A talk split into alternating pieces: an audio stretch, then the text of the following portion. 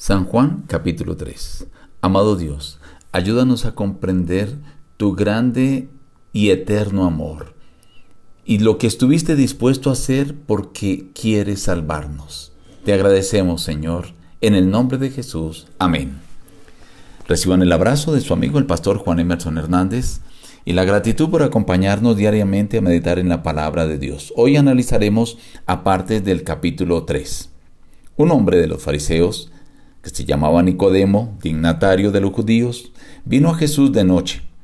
Le respondió Jesús, de cierto, de cierto te digo, que el que no nace de nuevo no puede ver el reino de Dios. Nicodemo le preguntó, ¿cómo puede un hombre nacer siendo viejo? ¿Puede acaso entrar por segunda vez en el vientre de su madre y nacer? Respondió Jesús, el que no nace de agua y del Espíritu no puede entrar en el reino de Dios. Lo que nace de la carne, carne es, y lo que nace del Espíritu, Espíritu es. Os es necesario nacer de nuevo. Así es todo aquel que nace del Espíritu. Y como Moisés levantó la serpiente en el desierto, así es necesario que el Hijo del Hombre sea levantado. De tal manera amó Dios al mundo, que ha dado a su Hijo unigénito, para que todo aquel que en él cree no se pierda, sino que tenga vida eterna. Dios no envió a su Hijo al mundo para condenar al mundo, sino para que el mundo sea salvo por él. La luz vino al mundo, pero los hombres amaron más las tinieblas que la luz, porque sus obras eran malas. Pues todo aquel que hace lo malo detesta la luz y no viene a la luz, para que sus obras no sean puestas al descubierto pero el que practica la verdad viene a la luz, para que se ponga de manifiesto que sus obras son hechas en Dios. Respondió Juan, no puede el hombre recibir nada a menos que le sea dado del cielo. Es necesario que él crezca y que yo disminuya. El que es de esta tierra es terrenal y habla de cosas terrenales. El que viene del cielo está por encima de todos. El que recibe su testimonio, ese atestigua que Dios es veraz. Dios no da el Espíritu por medida. El Padre ama al Hijo y ha entregado todas las cosas en su mano. El que cree en el Hijo tiene vida eterna. En el capítulo 3 encontramos nosotros una de las expresiones más grandes del amor de Dios. Pero veamos lo que antecede a ese enunciado. Nicodemo, un fariseo, principal de los judíos, viene a Jesús porque deseaba conocer de él cosas, deseaba despejar algunas inquietudes. Jesús, conociendo lo que había en su corazón, como vimos el día de ayer, le dice de una vez, es necesario que nazcas de nuevo para poder ver el reino de Dios.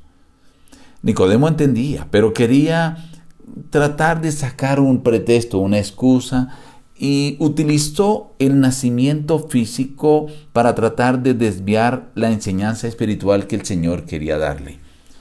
El Señor le dice, mire, el que nace de carne, carne es, pero lo que nace del espíritu, espíritu es. O sea, es necesario nacer de nuevo. Aquí Jesús le estaba hablando a Nicodemo acerca del bautismo. Juan el Bautista había dicho, yo bautizo con agua, pero el que viene tras de mí bautizará con el Espíritu Santo. Y Jesús le dio a entender a Nicodemo que era necesario dar ese testimonio. El bautismo lo practicaban los ascetas, pero venía como una conexión con lo que usaba el pueblo de Israel en la antigüedad, el baño ritual, donde lavaban su cuerpo y sus vestidos para ser limpios de su inmundicia.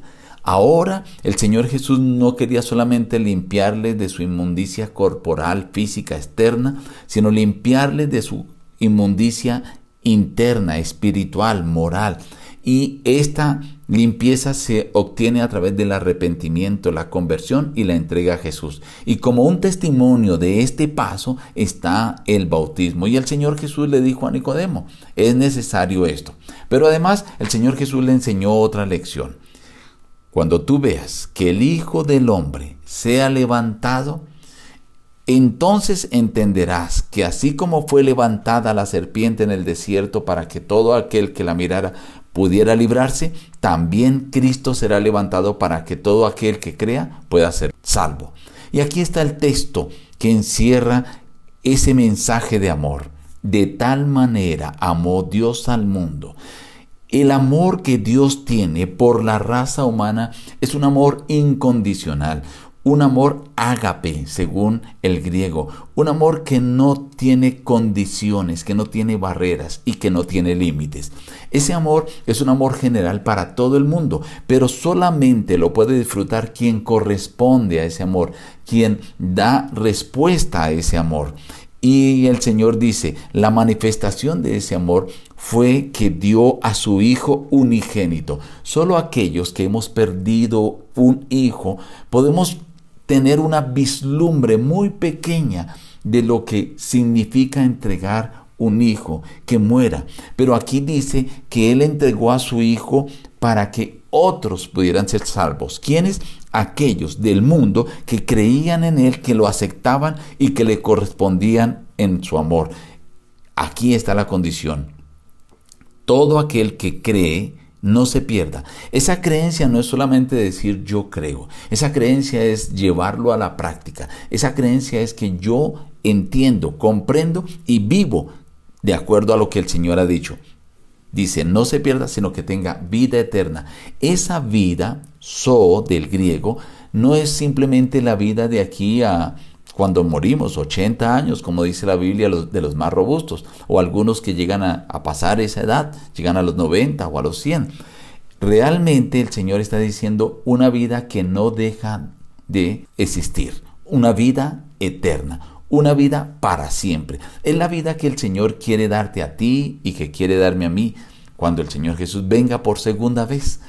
Esa es la vida eterna que todo aquel que cree puede disfrutar. El capítulo sigue mencionando lo que Juan hablaba de Jesús. Dice, convenía que Jesús creciera y que él menguara. Por eso el Señor Jesús dijo, no hay otro profeta tan grande como Juan. Pero Juan termina diciendo, el que cree en el Hijo tiene vida eterna.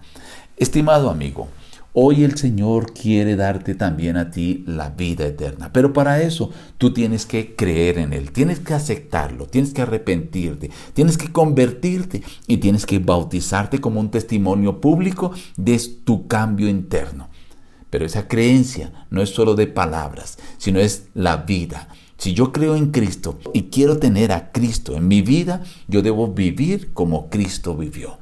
La invitación que el capítulo nos deja en este día es para que creas en Cristo Jesús como Él desea, viviendo lo que Él vivió, y entonces Él te dará la salvación. ¿Por qué? No por tus méritos, sino porque Él te ama de manera incondicional.